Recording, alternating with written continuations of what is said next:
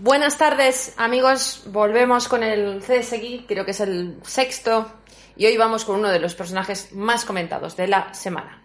El ministro de Fomento, José Luis Ábalos. El ejemplo de Ábalos demuestra que no todo está perdido para todo aquel español que crea que en este país no se puede pasar de portero de finca a ministro. Para todos los que no le conocían antes de su puesto de carterista de fomento, precisamente eso ha sido Ábalos en el aparato del PSPV en Valencia hasta su fichaje por Sánchez en 2015.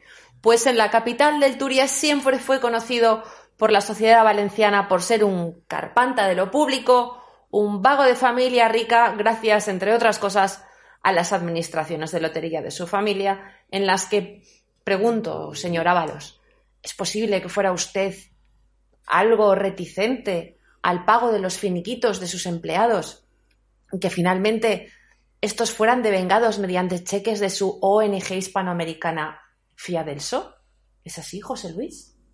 Sí, sí, sí, yo creo que sí. Ábalos fue el casero de Zapatero en la comunidad valenciana gracias a algunas cualidades íntimas y bastante únicas, entre las cuales primaba ser el hijo de la nefasta clásica e incestuosa coyunta entre la izquierda y el nacionalismo. Posteriormente, y también por lo mismo, se convirtió en el petit moncherie de Sánchez por tener en común con el presidente del gobierno el mismo carácter perezoso que le ha llevado a ser un esqueje subsidiado durante 44 años en su partido. Y también tenían en común ese desprecio hacia Chimo Puig, el actual presidente de la comunidad valenciana. El caso es que Ábalos, batallador contra las dictaduras, está orgulloso de llevar cinco años más en la política que Franco, doce más que Castro y veintiocho años más que Chávez. Esto lo resume todo, resume lo que es este partido de cretinos que pactan con Bildu, que es el Partido Socialista. Yo llevo aquí desde el 76 y a mí no me echa nadie ha asegurado en más de una ocasión el ministro Ábalos. Otros quizá estén en la política de paso. No, yo vine para quedarme. Deberé cumplir 90 años. Y no me echa nadie. La inexorable ley de la vida, este séptimo congreso será el último. Ya he contestado. Eh, me reuní con el ministro de Turismo. ¿Quiere usted saber cuándo me he reunido con la oposición venezolana? ¿Le interesa? Pues como una docena de veces. ¿Quiere saber de qué hablamos? No, yo me reuní con el ministro de Turismo. La información que tenemos, que llegó en la internet, que fue a la isla de Orchila con Fidel Castro. Pero parece. Bueno, si no es cierto, por eso, esa es la oportunidad que tenemos para, para que Está nos bien, pero ven acá. Pero es que tú vienes con el basurero, hermano. Yo, yo te recibo con un basurero. Eso no es una falta de respeto para ti, pero es la verdad. Pero ¿qué clase de cosas preguntas? Que si yo estaba en la, en la horchila con Fidel Castro, Narcisista como Sánchez demuestra que la fama no está, no está reservada solamente para los guapos. De insolente alopecia, con el prototípico sobrepeso de marisquero, es curioso como ahora en Madrid la prensa a fin le confiere el rol de estratega cuando a 325 kilómetros de Madrid, aquí, ha pasado cuatro décadas desplegando una negligencia operativa casi sin rival hasta que llegó Lastra, por ejemplo. Desde su llegada al poder madrileño, Ábalos también ha dejado su impronta física y sus ademanes tabernarios en las ruedas de prensa, en los pasillos y en el Congreso de los Diputados. Pero, por favor, dejen de compararle con nuestro noble torrente, cuyo encanto, en comparación con el de Ábalos, es el de Alain Delon. Eh, en comparación a este destripaterrones de, barra, de bar con gota crónica y con camisa de lamparones, que saca de su bolsillo un fajo de billetes atados con una goma para comprarse y fletar a todos esos que ellos llaman agentes sociales, los sindicalistas, ugetistas, marisoles feministas y a todos los gender queens no binarios forrados en sus asociaciones para que llenen sus manifestaciones. ¿A que sí? Sí, sí, sí, yo creo que sí. La patata caliente. Es curioso, ¿no? No me la pase que yo no la quiero. Y todos esos violentos a los que el PSOE llama agentes sociales son los mismos, curiosamente, que han desempeñado su papel de agresores de políticos de la oposición enviados por Ábalos y los suyos al grito de ladrones y fascistas. Siempre les llamaron así, agentes sociales, porque en efecto llevan y siempre han llevado a cabo su labor para la comunidad, la socialista, que gracias a esos, sus grupos de respuesta rápida obtenían un enorme rédito político en su posición de amenaza. ¿Recuerdan ustedes aquellos acosos a Rita Barberá?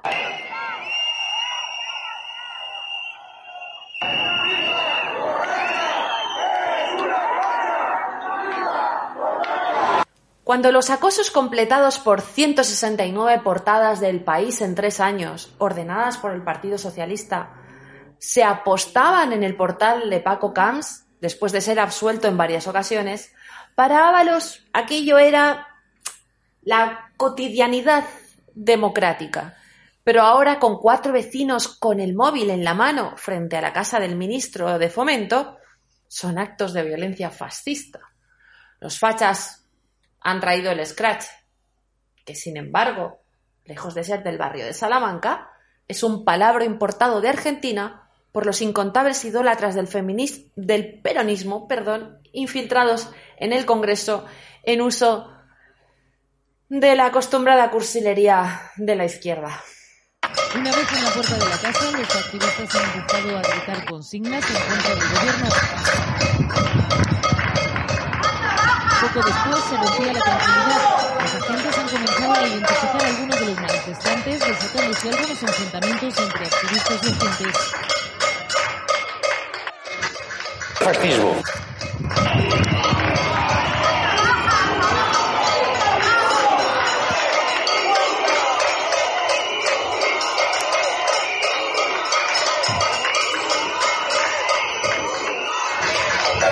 Fascismo.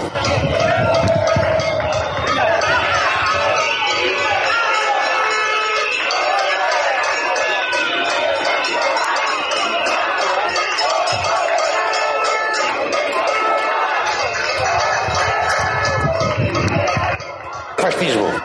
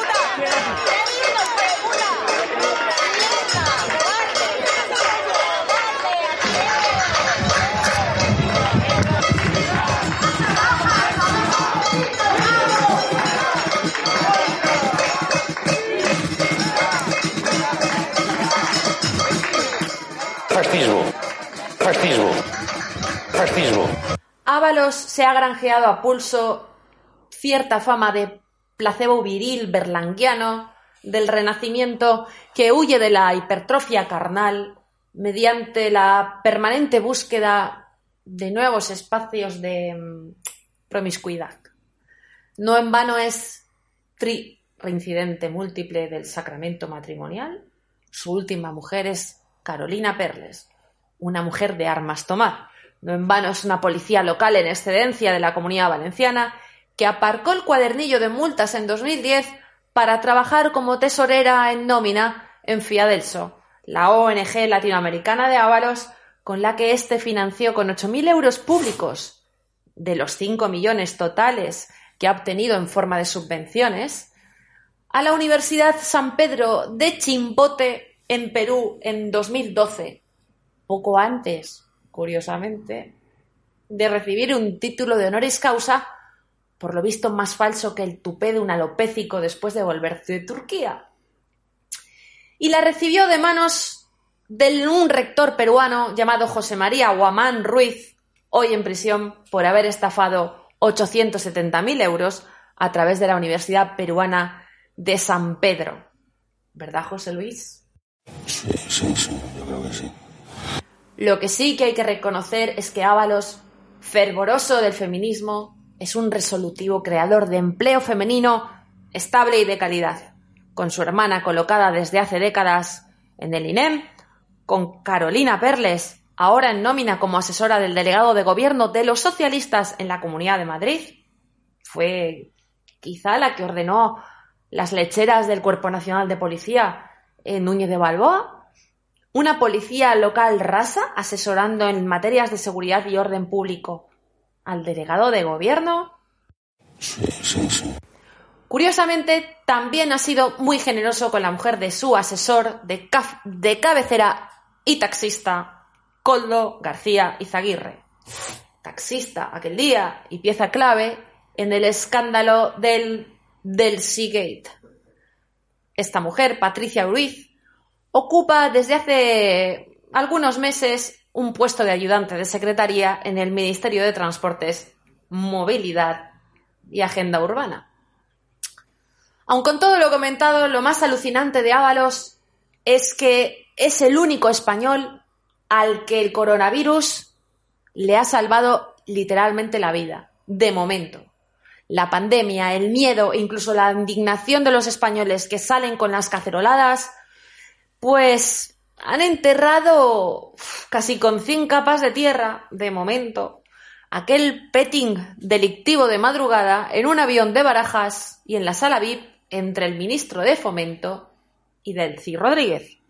La vicepresidenta y genocida con silueta de búcaro de Maduro, sancionada por la Unión Europea por la violación de derechos humanos e imputada desde la justicia de Estados Unidos por narcotráfico, esa líder máxima del crimen organizado. Además del secreto entre Delcy y Ábalos, lo único que sabemos como exacto es que tras los servicios prestados y como el cliente que deja la pasta encima de la mesa a la pilingui, Ábalos se largó de allí con 40 maletas sin pasar por la aduana del Delcy cargadas de incienso y mirra por los servicios prestados. El secreto de Delcy, ya no me ha contado ese secreto, que habló con Ábalos. en España, de hecho, una novela, el Delcy Gay. Una novela. copas. Pero de pronto, allí estaba ella.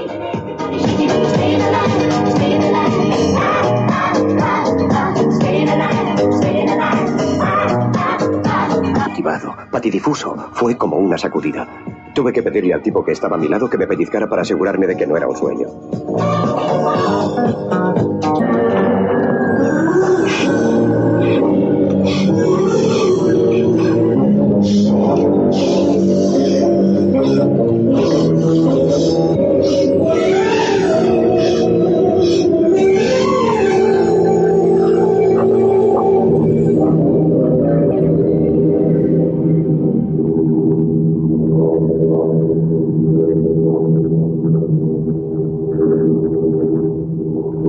El caso es que si Ábalos fuera tan listo como dice la prensa, si fuera el poder en la sombra, no le habrían pillado como a Pepiño Blanco, con Dorribo, los pantalones bajados y con el culo en pompa en aquella gasolinera de Lugo.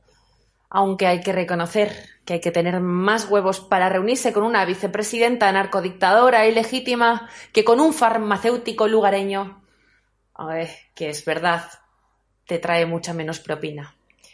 Seguro que cuando se retome el asunto, este vende milagros de la teoría de la redistribución entre ricos y pobres puede explicarnos por fin lo que significan realmente esas albricias socialistas. Que el oro robado a los venezolanos, que se mueren de hambre, en este caso 40 maletas de 25 kilos, lo que con un cálculo rápido podrían ser unos 46 millones de euros, estén en alguna caja fuerte, incumpliendo la normativa del blanqueo de capitales, para forrar a los nuevos terratenientes votados por millones de españoles tan cortos como el señor Ábalos. Veremos. En el caso de los SERE. Es decir, no es por tanto un caso del Partido Socialista, sino de antiguos responsables públicos de la Junta de Andalucía.